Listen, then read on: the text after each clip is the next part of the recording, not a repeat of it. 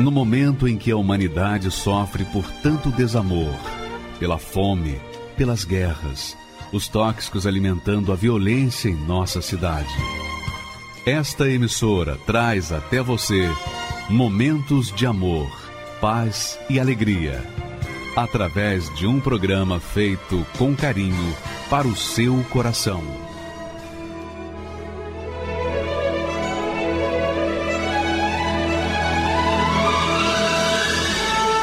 E agora, com você, a Palavra Amiga do Bispo Macedo.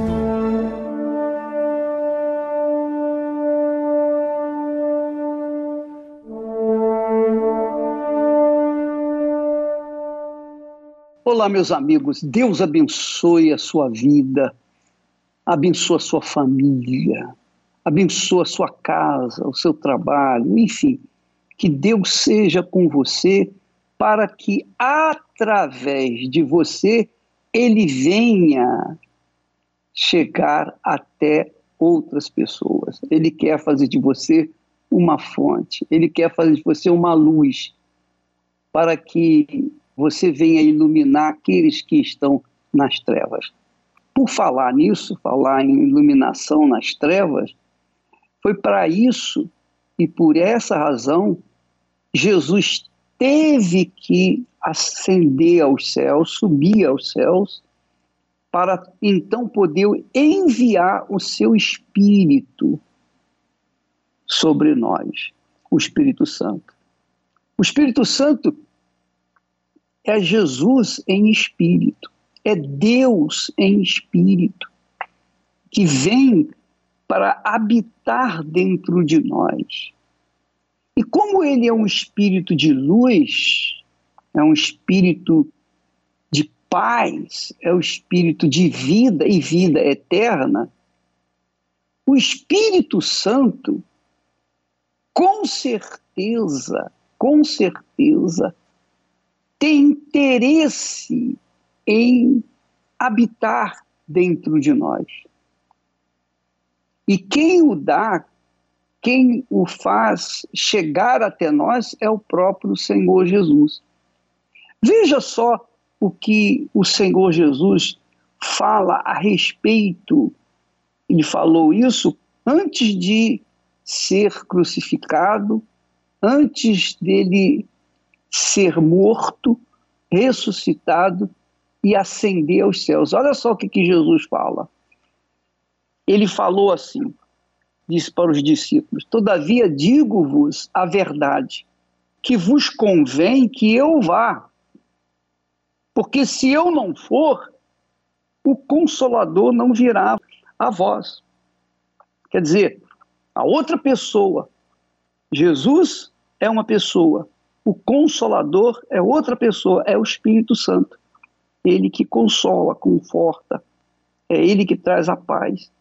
Então Jesus diz: Olha, é necessário que eu vá para o meu Pai, a fim de que então o Consolador, o outro Consolador, o Espírito Santo, possa vir fazer, obviamente, morada em vós, quer dizer, dentro de cada um de nós. Por isso que ele falou: convém que eu vá, porque se eu não for, o Consolador não virá a vós.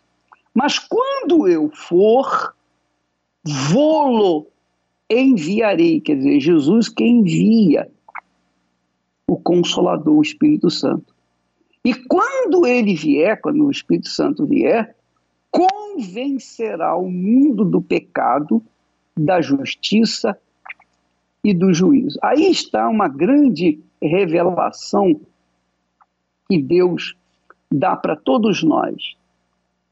Eu nunca tinha entendido esse versículo. Quando ele vier, convencerá o mundo do pecado, da justiça e do juízo. Mas Deus, na sua infinita misericórdia e compaixão, nos revela pelo próprio Espírito Santo o que isso significa.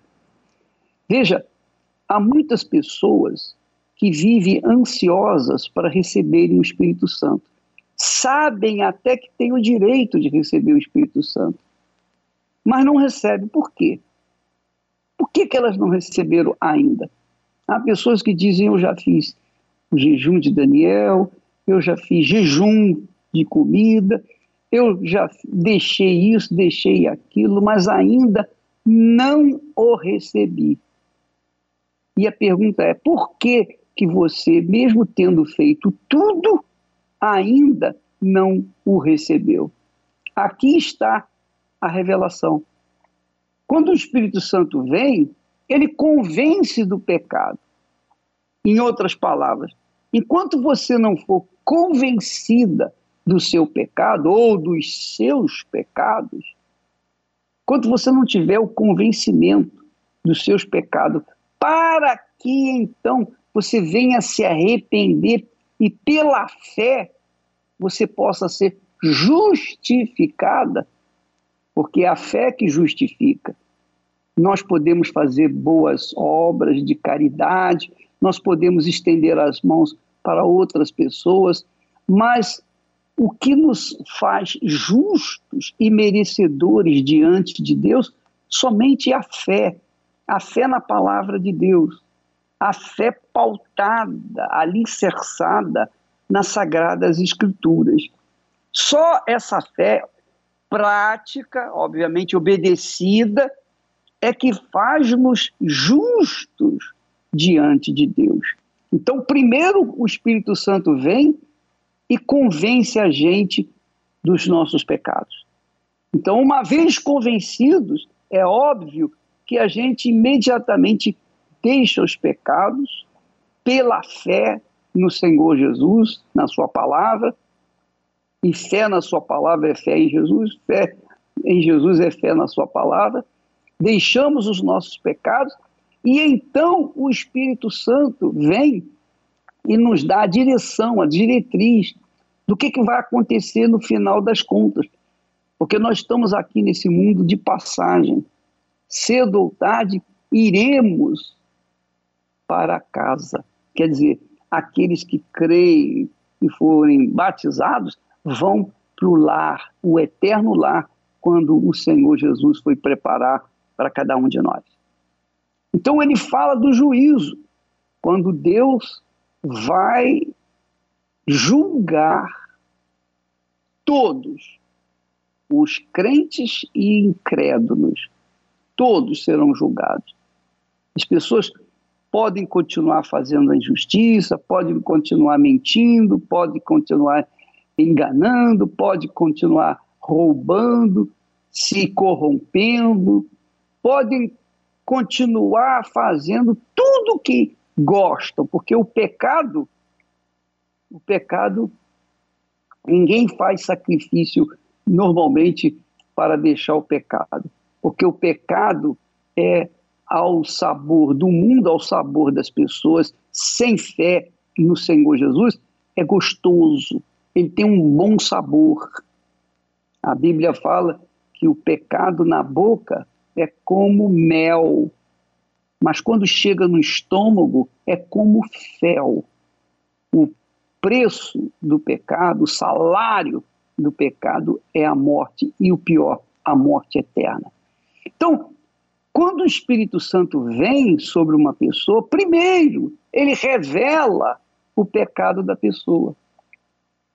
Quer dizer que se você ainda não entendeu que você vive no pecado, que você está no pecado, então como é que o Espírito Santo vai vir sobre você? Se você não reconhece que você é pecadora e, consequentemente, não vem apelar pela fé no Senhor Jesus para que então você seja justificada, você seja justa diante de Deus e, consequentemente, saber, ter conhecimento de que um dia tudo será colocado às claras. Ninguém vai ficar sem julgamento, ninguém vai ficar sem o juízo. Ninguém, ninguém, ninguém, ninguém. Os que são de Deus, os que estão no Senhor Jesus, vão ser julgados pelo tribunal do Senhor Jesus. Mas aqueles que não estão com a sua fé no Senhor Jesus, obviamente vão ser julgados pelo trono de Deus Pai. E aí não haverá advogado de defesa para que as pessoas possam ser livres, para que as pessoas possam ser absolvidas. Não. A absolvição dos nossos pecados só é possível mediante a fé sacrificial na palavra de Deus. Bispo, mas eu creio em Deus. Eu tenho crido em Deus. Você pode estar acreditando em Deus, mas para crer, a crença em Deus envolve muito mais do que acreditar. Quando você está ficando com alguém, você está acreditando nessa pessoa. Mas quando você casa com a pessoa, você assume aquela outra pessoa, então isso se chama crença, você creu nela. Por exemplo, as pessoas que creem na vacina da coronavírus, anti-coronavírus, essas pessoas querem ser vacinadas. As pessoas que não creem acreditam que a vacina seja boa, mas não, não creem nela, então não querem ser vacinadas.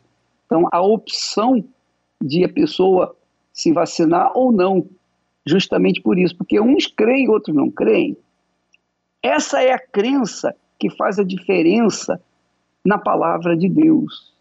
Você crê com a obediência, você crê se disciplinando de acordo com a palavra de Deus.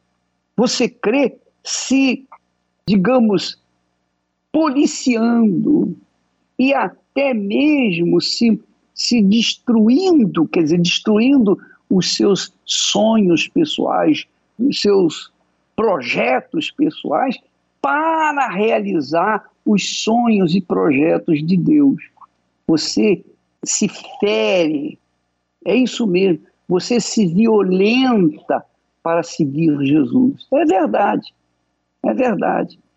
Então, quando a pessoa crê no Senhor Jesus e é batizada nas águas, então ela crê e morre para o mundo e é sepultada através do batismo nas águas, que é tão importante quanto o batismo com o Espírito Santo.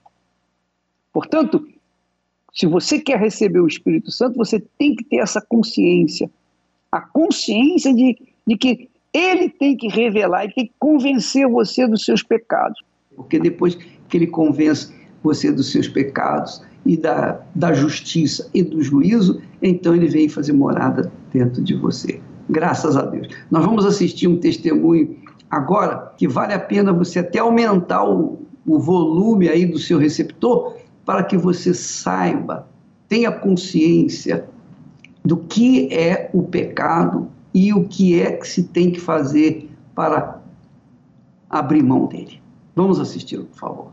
Eu sou Atila Alves, natural da Bahia, tenho 36 anos. A minha família é composta de, de cinco irmãos. É, era muito bom, né? Nosso convívio era muito bom até determinado ponto, né? Os meus pais, ele, eles tiveram um problema na, na relação. Quando eu tinha aproximadamente oito anos de idade, é, a minha mãe, né, ela traiu meu pai com uma pessoa com um rapaz. Essa pessoa na qual a minha mãe se relacionou, ela tentou matar o meu pai. E deu uma facada no peito do meu pai.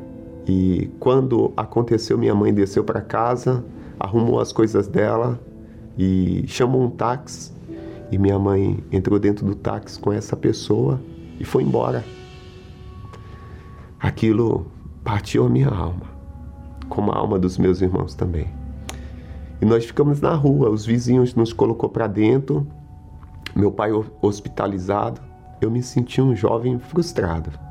Eu queria ser feliz. Eu queria ser feliz, eu não era feliz. E aí, com os meus 18 anos, aproximadamente, né, essa foi uma fase muito difícil, porque eu comecei a usar droga, eu comecei a beber, saía com uma, saía com outra, e não se satisfazia, não se satisfazia. Chegou um momento que eu cansei. Aí eu descobri, né? Eu fui à igreja, fui em uma igreja, uma certa denominação. E aí eu comecei a frequentar. Eu comecei a frequentar sem, sem nenhuma precauções, assim, sem, sem, sem fazer planos. E aí fui me envolvendo. Aí eu conheci uma jovem de uma outra igreja, aí comecei a me relacionar com ela. Aí nós decidimos casar. Aí casei com toda a imaturidade. Aí eu passei a ser um oficial da igreja, ser co-pastor da igreja. Eu passei a ser o segundo pastor da igreja. E eu olhava para minha vida, eu não via frutos. Sabe? Havia tristeza, havia angústia. Era uma máscara que o, que o Átila vivia. Não orava mais, não lia a Bíblia, não queria mais me consagrar, não, não fazia um jejum, não fazia mais nada. E quando eu tinha aproximadamente 11 anos de casado, aí não deu certo. A gente rompeu, rompeu. Eu não quis mais saber de igreja, não quis saber de nada. Eu me revoltei contra a igreja, contra a fé, porque aquilo me despertou uma mágoa, um ódio tão grande, um rancor que eu não. Enfim, eu não quis saber mais de igreja, de nada, de ninguém. As pessoas vinham me falar, eu falava, muito obrigado, não quero. Eu prefiro cuidar de animais do que cuidar de almas. Não quero saber mais de nada. Aí foi aonde foi vindo o meu fundo de poço. Eu perdi a minha fé totalmente. Eu não, eu não me lembrava mais de Deus não me lembrava mais de Deus. Eu tenho toda a certeza que esse momento foi o pior momento da minha vida. Estava sem fé, totalmente sem fé. Eu não acreditava em nada, em nada. Era assim que eu estava. Até que um momento é, eu percebi que, que o mal ele, ele queria roubar minha alma. Eu estava indo para o trabalho em uma ocasião eu fui atropelado. As pessoas, quando passaram no local, porque esse carro ele bateu em outro carro que estava parado, falou: Meu Deus, a pessoa que foi atropelada aqui, ela morreu. Mas não, Deus tinha preservado a minha vida. E aí eu percebi. Eu falei: O diabo ele ele quer roubar minha alma. Eu tinha medo de morrer e eu sabia que, eu sei que o inferno, ele existe. E eu tinha medo de ir para o inferno. Eu já recebi muitos convites, muitos, muitos convites. Convites que, que me afundaram. Mas esse convite foi o mais importante da minha vida. Esse convite marcou a minha história. Eu cheguei na igreja um domingo, numa, numa reunião de domingo, e eu sentei. Ali fui muito bem recebido. O olhar de preconceituoso, as escamas foram caindo dos meus olhos. Eu tinha o bispo Macedo como um ladrão, como uma pessoa que não era íntegra. Mas quando eu cheguei ali na igreja, eu olhei para minha volta assim, e eu sentei, as pessoas me receberam bem, os obreiros, os obreiros. Nossa, eu olhei assim e falei, meu Deus, eu nunca, eu nunca fui tratado assim. E o homem de Deus começou a, a pregar a palavra de Deus.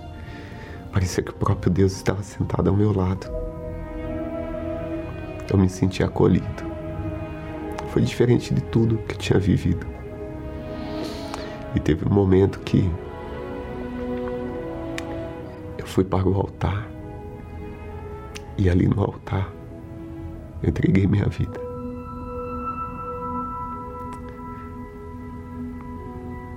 Ali no altar para Deus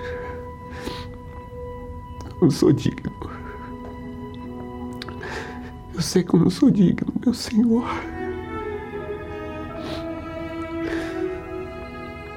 Mas estou aqui, meu Pai. Eu não tenho nada. Mas o que eu tenho de mais precioso eu me entrego. Eu entrego a minha alma. Eu entrego a minha alma, é o que eu tenho, meu Pai. Eu não tenho mais nada. Não tenho mais nada. Eu não tenho nada, nada, nada. O Senhor sabe de todas as coisas, mas eu me entrego de fato e de verdade. E quando eu me levantei ali, eu senti uma paz, eu senti paz. Eu senti paz na minha alma. E ali eu eu me levantei diferente diferente. Eu decidido, o Átila decidido. Quando eu comecei a ouvir falar do Espírito Santo, eu tive a certeza que eu não, nunca tive o Espírito Santo. Porque os frutos não demonstravam isso. E eu sabia, eu passei a conhecer que o que ia me manter e o que nos mantém é o Espírito Santo. E aí eu me lancei. Eu me recordo como se fosse hoje. É, no dia 15 de dezembro de 2017.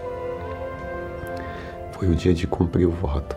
Eu me recordo que eu subi naquele altar, eu tinha colocado o meu salário de professor, décimo terceiro. Tinha dias que eu não tinha valor para comer. E eu aproveitava, eu abria uma consagração, falava, Deus, eu quero me consagrar aqui, eu não quero comer, porque eu quero teu espírito. Coloquei toda a minha vida dentro daquele envelope, eu entrei dentro daquele envelope. No dia de entregar aquele, aquele propósito, aquele, aquele voto, eu subi. Eu subi naquele altar coloquei a minha vida ali. Em cima do altar, eu não senti nada, não, não vi nada. Mas quando eu passei aquele altar, que eu desci,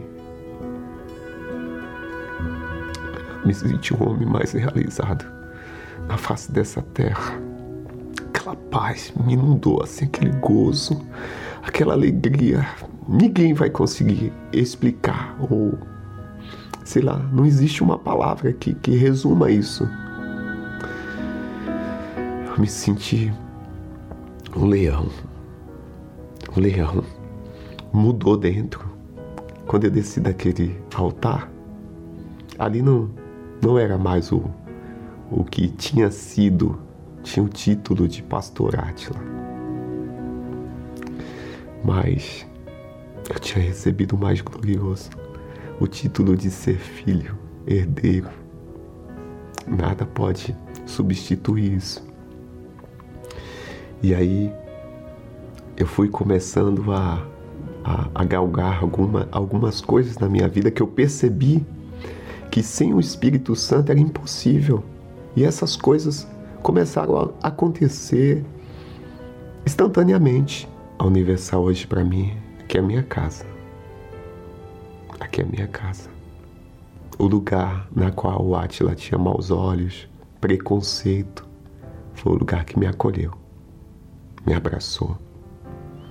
Todos os dias eu, eu oro a Deus, eu peço a Deus para abençoar muito a vida do Bispo Macedo, porque através dele o Espírito Santo pôde me alcançar.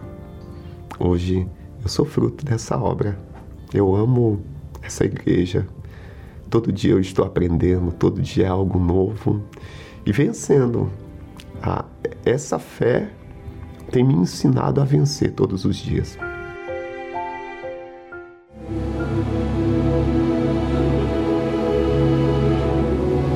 O corpo e o sangue do Senhor Jesus ele nos serviu com a sua vida. Um amor não de palavras, mas de sacrifício. Seria justo oferecermos apenas uma parte para alguém que por nós se entregou por inteiro? Participar da Santa Ceia é fazer um voto dizendo: Assim como o Senhor se sacrificou por mim, eu também me sacrifico totalmente por ti. Isto é muito mais que um pedaço de pão, um cálice de suco de uva. É o símbolo do nosso casamento com Deus.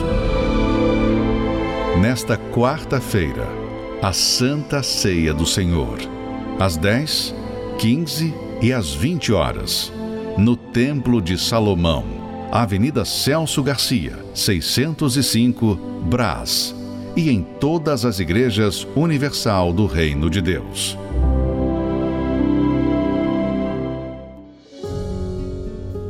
Meu nome é Ana Paula Ramalho, sou empresária e vi de uma família muito unida, uma família muito feliz, né, no qual meus pais tinham um bom emprego, meu pai trabalhava numa multinacional e também tinha comércio. Minha mãe na época tinha salão de estética, né?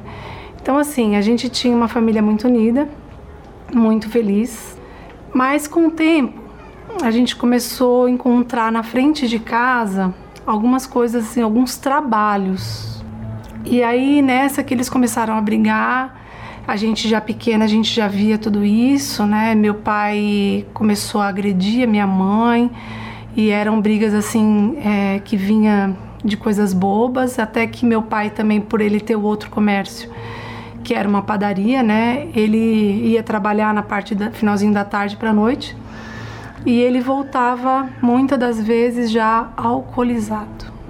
E aí com isso foi agressões, foi brigas, né? Eu cresci, né, por um tempo vendo isso, ao ponto de um Natal, meu pai agredir minha mãe para tirar sangue dela e acabar com o Natal praticamente da família. Então isso foi o fim, né, praticamente. A minha mãe, depois de muitos, né, ir de vida e de vinda, essa realmente minha mãe resolveu se separar. A gente foi morar na casa de um tio meu, que a gente, é, eu e minhas irmãs num quarto. A gente foi dormir no chão porque meu pai não aceitava sair da casa. A gente tinha outras casas alugadas, mas meu pai não aceitava a separação de jeito nenhum. A gente passou muita privação, até porque eu era acostumada a ter tudo do bom e do melhor. E de repente fui parar num quarto onde eu não podia fazer nada, onde o que eu queria comer eu não tinha mais. Então assim, eu não tinha assim uma mais um, um ideal de um casamento, de uma família. Muitas das vezes a minha mãe perguntava assim para mim: "Ah, mas e aí, o que que você planeja?" Eu falava: "Não, eu penso assim, eu vou me juntar com alguém um dia, se der certo bem, se não der certo também, é assim que eu vejo. Porque eu fiquei traumatizada com aquela situação, né? Porque minha mãe era muito trabalhadora, meu pai também. E de repente meu pai fazia tudo aquilo com a minha mãe. Então eu fiquei com aquilo na cabeça. Aí até que então convidaram a minha mãe para ir na Igreja Universal. E a minha mãe foi. A minha mãe que era uma pilha de nervo, uma pessoa que não podia cair nada no chão, que ela já queria quebrar tudo de nervosismo. Ela começou aí começou a mudar e ela me chamava, quando era mais jovem eu ia, né? Mas aí eu fui ficando adolescente, aí fui conhecendo o mundo, né? Eu comecei para as festas, né? Comecei a ter muita amizade, eu sempre fui de muita amizade. Conheci um rapaz, a gente também começou a namorar, então assim. Aí começou o problema com a minha mãe comigo, porque ela, as minhas duas irmãs são, eram filhas muito boas. Porém, eu, como aquela, acho que aquele, aquele vazio, aquela rebeldia, eu dei muito trabalho para minha mãe. Ao ponto da minha mãe parar no hospital por minha causa. Porque eu queria fazer do meu jeito, eu queria mandar em mim, eu que achava que eu era dona do meu nariz. Che queria chegar a hora que eu queria e isso era muitas brigas, né? A ponto de familiares é, se, se intrometer, falar, olha, você vai, você vai acabar matando sua mãe, você só tem ela, olha o seu pai, a situação que ele tá. Mas isso não entrava na minha cabeça, porque eu queria festa, eu queria balada, eu queria. Aí quando eu namorava era um namoro conturbado, porque a gente namorava, mas brigava, terminava, voltava. Então era, um, era cheio de conflitos. A minha vida era cheia de conflitos. Então era problema sentimental, porque era um, um namoro conturbado, era problema familiar. E aí veio o problema financeiro também, porque eu, eu comecei a trabalhar, eu gastava mais do que eu ganhava e aí era mais brigas ainda dentro de casa. Até que a minha mãe me convidou novamente, depois de vários convites e eu não queria de jeito nenhum, até porque eu não gostava da igreja, né? A igreja era, para mim, a igreja, eu, eu, ah não, igreja universal não. né? Porque as pessoas falavam A, falavam B, falavam C e a gente acaba acreditando. Mas aquele vazio, aquela tristeza que mesmo com festa, balada, nada preenchia, eu resolvi E eu chegando lá, foi uma reunião maravilhosa. Uma reunião assim que eu não esqueço. Tava muito cheia a igreja, ao ponto de eu ficar quase próximo da porta, em pé, porque não tinha lugar para sentar. Mas ao mesmo tempo parecia que só tinha eu ali. Eu e tudo que estava sendo falado, parecia que era tudo para mim. Tudo que foi falado, eu, eu, eu eh, veio ao meu encontro, que eu senti aquele vazio, sabe, aquilo que lugares e pessoas não preenchiam. Então eu saí dali, eu não consegui explicar. É, eu, se alguém perguntasse naquele momento para mim, eu não ia saber explicar. Mas eu sabia que algo dentro de mim tinha sido mudado. Isso eu tinha certeza. Saí de lá assim, bem, sabe? Parecia que aquilo que eu estava carregando nas costas tinha sido retirado, então saí leve.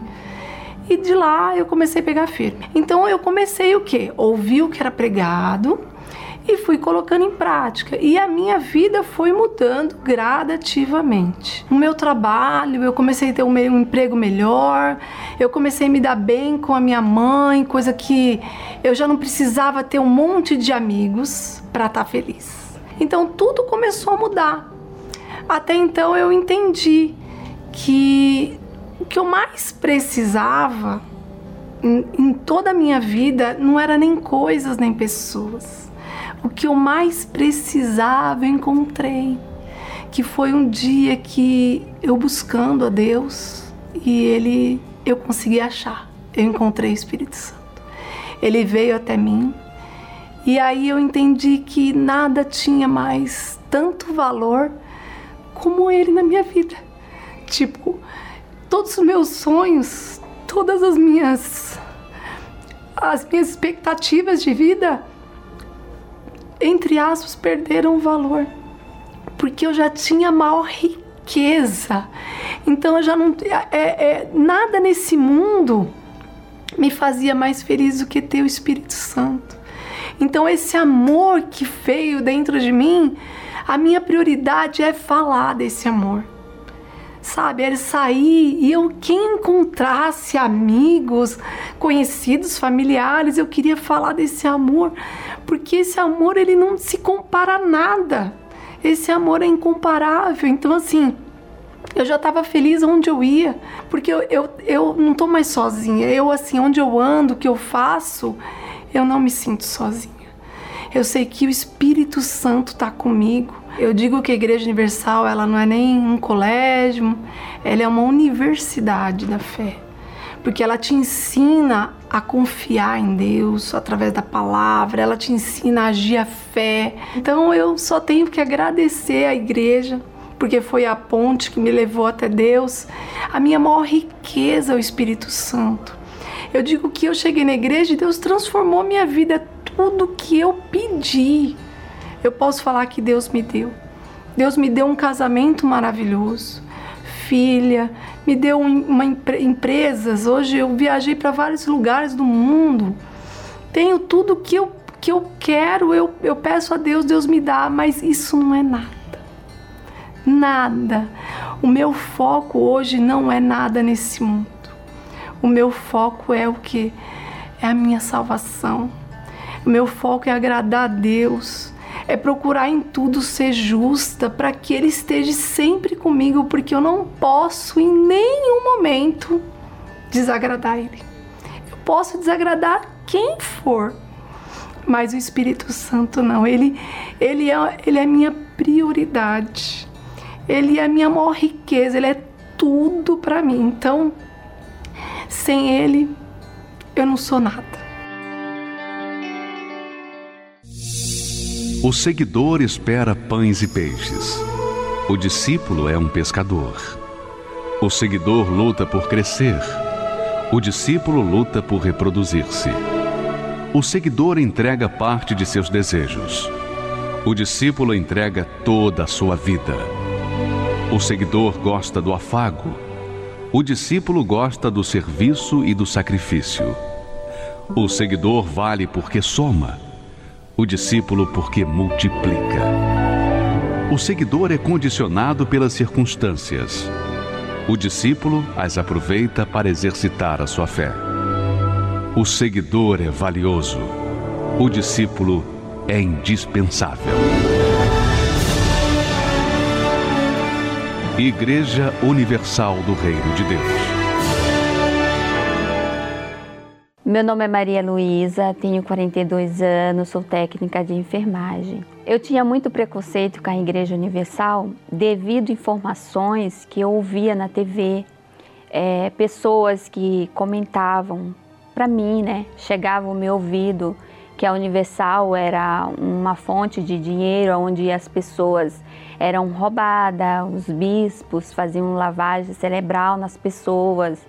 Eu lembro é, uma vez, uma reportagem, se não me engano, no Maracanã, no Rio de Janeiro, onde tinha um saco, né? E eles falavam que estava cheio de dinheiro. Eles falavam que os bispos estavam roubando, que ia transferir aquela, aquele aquele saco de dinheiro para outro país. Eu tinha uma irmã que ela falava muito mal do bispo, da igreja, falava que o bispo era ladrão, bandido, falava que ele roubava as pessoas para sair com as mulheres, sabe? Eram umas coisas assim, mas informação ruim mesmo. Eu não gostava do bispo Macedo. Eu olhava o bispo como um ladrão, como um chefe da quadrilha, como um verdadeiro é, mestre do mal. Eu cheguei a frequentar uma denominação, fiquei até um bom tempo nessa, nesse lugar. E lá, é, é, o que eu ouvia falar mal da Igreja Universal era um absurdo. Às vezes vinha dos próprios das pessoas que pregavam a, é, a palavra de Deus.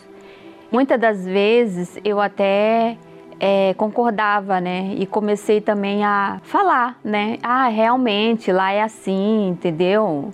Lá não, não presta, né? E incrível que eu tinha um irmão que ele já frequentava a igreja, ele ia lá na João Dias. E ele foi liberto, porque meu irmão ele era viciado em bebida, em balada. Então eu vi meu irmão ser liberto e ele trazia convite da igreja para mim, porque ele viu meu sofrimento. Mas aí o que, que eu fazia com os convites dele? Eu rasgava na frente dele, eu rasgava e falava, ó, oh, a sua igreja, jogava para cima, fazia bolinho. Ele chegava com um jornal é, e me convidava e eu falava, eu ficava irada, irada. Aquilo me irritava. Eu tinha uma enfermidade que eu comecei a ir em médico e o médico falava que era inflamação dos órgãos internos. Nunca ouvi falar disso. E aí ele me passava é, remédios fortes e caríssimos, os remédios. E assim, dava um alívio de um mês, dois meses, eu tinha que voltar de novo cheia de enfermidade, insônia, dor, é, dor de cabeça constante, cheia de complexo. Então isso aí fez mais ainda é, é, eu ter um vazio dentro de mim, né? Então eu procurava preencher esse vazio, essa carência com pessoas, com amizade, com balada. Então eu tinha, eu era assim um imã para conhecer pessoas para me levar para as coisas erradas. Aí chegou um momento na minha vida que eu não estava, que eu, que nenhum lugar estava resolvendo. Então aí eu tive que enxergar que eu, necess, eu, precisava conhecer a Igreja Universal. Porque se as pessoas eram curadas, se os testemunhos que passavam a verdade, por que, que não ia me curar? Por que, que não ia me salvar? Né? Então, daí um dia eu ia numa denominação e passei em frente à catedral aqui do Braz, num sábado jejum. Eu lembro até hoje. Era um pastor, ele era bem assim, pequeno em tamanho, mas a fé dele era um gigante. E daí então eu entrei na igreja e aí eu vi a reunião dele. Nossa, aquilo marcou a minha vida. Eu vi ali uma fé, sabe, uma fé inteligente. De... Ele passou uma fé que vem da palavra. Então aquilo ali já me despertou. Despertou o quê? A minha mente. Então eu fui aprendendo é, conforme o tempo, né? E a minha entrega, e Deus foi me curando, foi me libertando, foi, né, cuidando de mim. Quando a minha, é, a minha família é, descobriu, né, inclusive é, essas minhas irmãs que eram fake news, descobriu que eu estava frequentando a Igreja Universal, nossa, aí eu ouvi muita coisa. Ai, que você tá louca, que você vai ser outra. E eu já estava decidida a me entregar há muito tempo. Daí então foi onde eu cheguei a ter, né?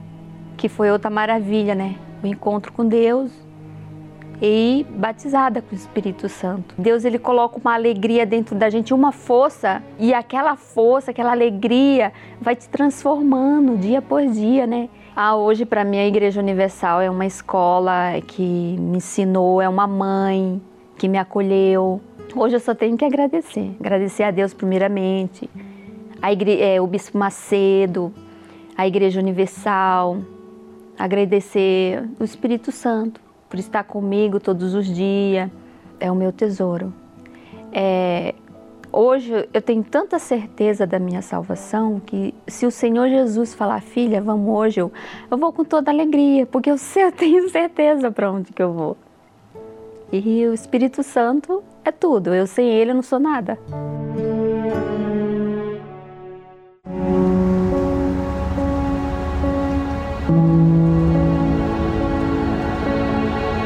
Eu queria, neste momento, orar por você. Especialmente você que está sofrendo, desesperado. Você que se encontra no fundo do fundo do fundo do poço. Deus se encontra aí com você que está sofrendo, gemendo. Você que está aí se sentindo a pior das criaturas. Você está aí bebendo você está aí usando drogas, você perdeu o seu casamento, você está pensando, não tem mais sentido na minha vida. Se meu marido me deixou por outra mulher, não faz mais sentido eu viver. Está sendo assim a sua vida? Você quer parar essa dor sem precisar tirar a sua vida? Nós vamos mostrar para você. Não é preciso tirar a sua vida para tirar esta dor que você está sofrendo. E é assim que vidas estão sendo salvas diariamente em todo o mundo. Quando eu estava ali para tentar o suicídio, aí eu liguei a televisão. Era o programa da igreja. E aí o pastor do lado de lá, ele falou assim: "Ei, você está tentando se matar. Não faz isso não." Ele falou assim: "Eu vou mostrar para você que teu caminho tem jeito." E naquela manhã, aquela madrugada, que era de madrugada, eu orei junto com o pastor senti, depois da oração, eu senti que saiu um peso. Eu falei, aconteceu alguma coisa. Agora imagine se essa programação não existisse.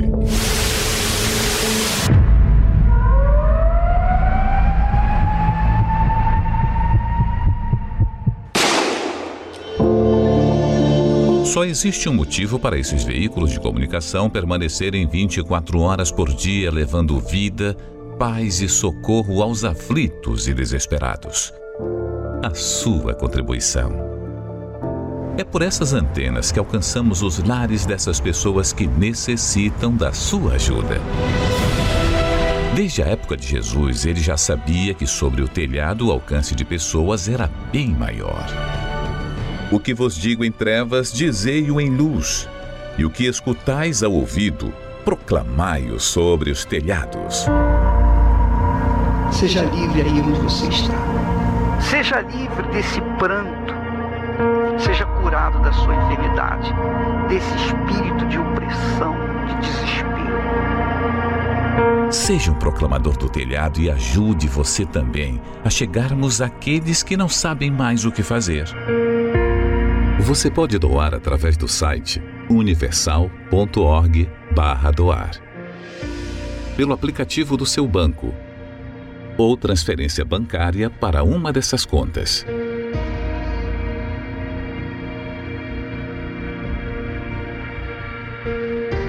Pelo Pix, usando a chave doar@universal.org. Pelo aplicativo da Universal que você pode baixar no seu smartphone ou tablet. Por SMS, enviando a palavra doar e o valor numérico em reais para o número 28 453. Todas essas informações estão no site universal.org/doar.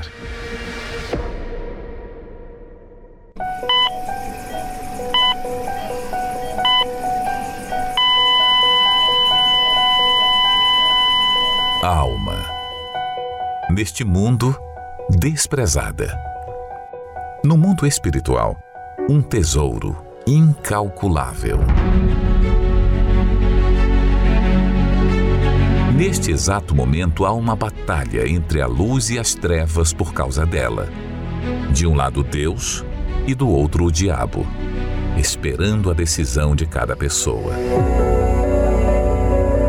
O ser humano luta, trabalha, faz de tudo para garantir seu futuro. Investe em ter um corpo bonito, Busca conhecimento, formação, conquistas, porém deixa sua alma de lado. Enquanto o mundo vê uma pessoa assim como inteligente, precavida e de sucesso, o Senhor Jesus lhe dá outro nome. Louco, esta noite te pedirão a tua alma, e o que tens preparado para quem será? A alma não tem cor sexo ou idade. Mas ela está aí, dentro de você. Quando se sente dor, na verdade, é ela que sente. Tanto que quando alguém morre, pode-se fazer o que quiser com o corpo que não haverá reação, pois é a alma que exprime os sentimentos de uma pessoa. Mas, diferente do corpo que volta ao pó, a nossa alma é eterna. E muitos estão partindo sem se preocupar com isso. Este site mostra em tempo real a contagem de óbitos em todo o mundo. O contador não para. Estima-se que até o final do dia cerca de 150 mil pessoas morrerão. E esta é a grande questão: para onde elas estão indo? Nessa disputa pela alma, vence aquele a quem você serviu em vida. Se a Deus, os anjos a buscarão para o gozo eterno. Se ao diabo, os demônios para o tormento eterno. No momento em que a alma descola do corpo, imediatamente alguém virá buscá-la.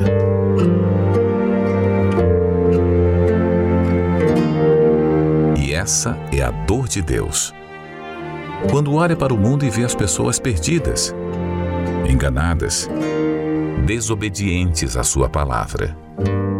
Como se não existisse o amanhã. Temem mais a lei dos homens do que a lei de Deus. É a dor de ver tantas almas indo para o inferno, por nesta vida terem escolhido viver longe dele. O diabo trabalha para omitir essa guerra do ser humano o enchendo com as preocupações deste mundo, justamente para que no final dela se apodere de sua alma por toda a eternidade. Qual o valor que você tem dado à sua alma? A conquista de tudo que há neste mundo não compensa a perda da salvação.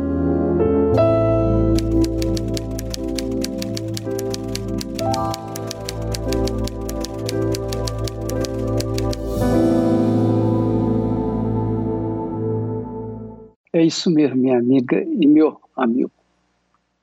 O que, que adianta o homem ganhar o mundo inteiro e perder a sua alma? E é por ela que nós vamos orar agora, pela sua alma. Se você quer ajuda agora, se você quer a salvação agora, aí mesmo, onde você estiver, não importa o lugar, por mais sombrio que ele seja, por mais triste, Deus está aí junto de si para ouvir o seu clamor. Vamos falar com ele agora em nome do Senhor Jesus. Elevo os meus olhos para os montes de onde me virá o socorro? O meu socorro vem do meu Senhor, que criou os céus e a terra. Não deixará que o teu pé vacile. O Senhor é quem te guarda.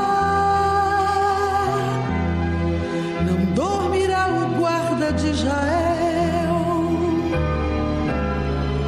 pois Ele é o teu socorro.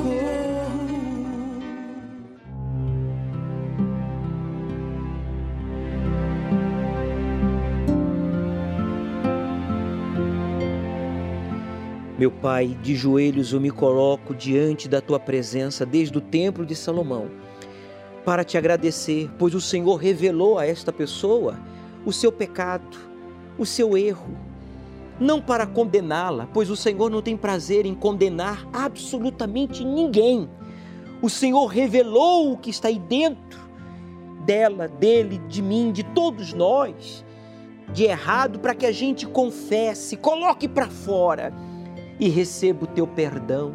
Então agora, Deus de Abraão, de Isaac, de Israel, Deus vivo, Criador dos céus e da terra e do mar, e de tudo que neles há. Estenda a tua mão sobre esta pessoa que estava desenganado, viciado, rejeitado, condenado pela família, pela sociedade, por ele mesmo, mas que agora confessa o seu pecado, pede perdão, estenda a tua mão e perdoe esta alma, livre esta vida da condenação, meu Deus, livre esta vida de uma vida frustrada, amaldiçoada. Em o nome do Senhor Jesus, seja livre, meu amigo. Seja livre aí agora. Meu Pai, declaramos esta água consagrada por ti. Em o nome do Senhor Jesus. Beba, meu amigo, e tenha uma experiência aí agora com Deus. Se há uma dor, se há um tumor, se há uma infecção, algo ruim no seu sangue, tendões, músculos, nos órgãos vitais, todo mal, coloque a mão sobre a dor, a doença, a infecção e diga: saia! Diga para ele, Senhor Jesus, eis-me aqui. Faz de mim templo teu. Batiza-me com teu espírito para que eu possa te servir. Oh Deus, abençoe a todos que se batizaram nas águas e todos que vão se batizar nesse próximo domingo. Os que já se batizaram, que vivam, andem na tua presença, resistam às tentações, neguem as suas vontades para fazer a tua e sejam surpreendidos, porque a vontade do Senhor sempre é melhor e superior à nossa e dê forças e coragem aos que vão se batizar nas águas neste domingo. Coloque a sua mão sobre a bata. Você que está arrependido e vai se batizar nas águas, você que estava afastado, coloque as mãos aqui sobre esta bata e diga: Eu vou sepultar o meu passado para viver em novidade de vida, obedecendo a palavra de Deus. Em nome do Pai, do Filho e do Espírito Santo. Amém. Parabéns, meu amigo, minha amiga, por esta decisão. A Bíblia é clara. O mundo vai acabar um dia. Mas as Escrituras não especificam quando isso acontecerá. Em vez disso, apontam para os sinais. Esses sinais incluem tragédias, violência, desamor, doenças, terremotos em vários lugares rápido aumento do conhecimento, entre outros. A pandemia global do coronavírus pode acelerar a ascensão da nova ordem mundial? Não podemos afirmar com certeza, mas muitos especialistas defendem que, após todos os problemas causados pela pandemia, em vez de falar em recuperação, o que implica um retorno a como as coisas eram, deve-se falar em projetar uma nova direção para a civilização tomar. Isso tem sido um sonho dos globalistas há muitos anos, que esperam uma oportunidade para colocar em prática. Outro sinal necessário para uma interpretação literal do livro do Apocalipse é o tipo de rede econômica global, tanto de comunicações quanto de finanças e alianças políticas, que poderia viabilizar um governo mundial, como agora no século XXI. Quando você lê no livro do Apocalipse sobre um poder mundial e que cada pessoa teria uma marca, percebe que 50 anos atrás isso seria inimaginável. Hoje, no entanto, seria facilmente colocado em prática. Se vai acontecer logo, não sabemos. Mas podemos afirmar que qualquer um que creia nas Escrituras Sagradas deve observar atentamente e não desprezar os sinais que hoje vê, pois não sabemos o dia e nem a hora. Porque assim como o relâmpago sai do Oriente e se mostra até o Ocidente, assim será também a vinda do Filho do Homem. Não haverá avisos, apenas os sinais. E quando ouvirem de guerras e revoluções, não se assustem. Porque é necessário que isso aconteça primeiro. Mas o fim não será logo. Vão se levantar nação contra nação e reino contra reino. E haverá em vários lugares grandes terremotos e fomes e pestilências. Haverá também coisas espantosas e grandes sinais do céu.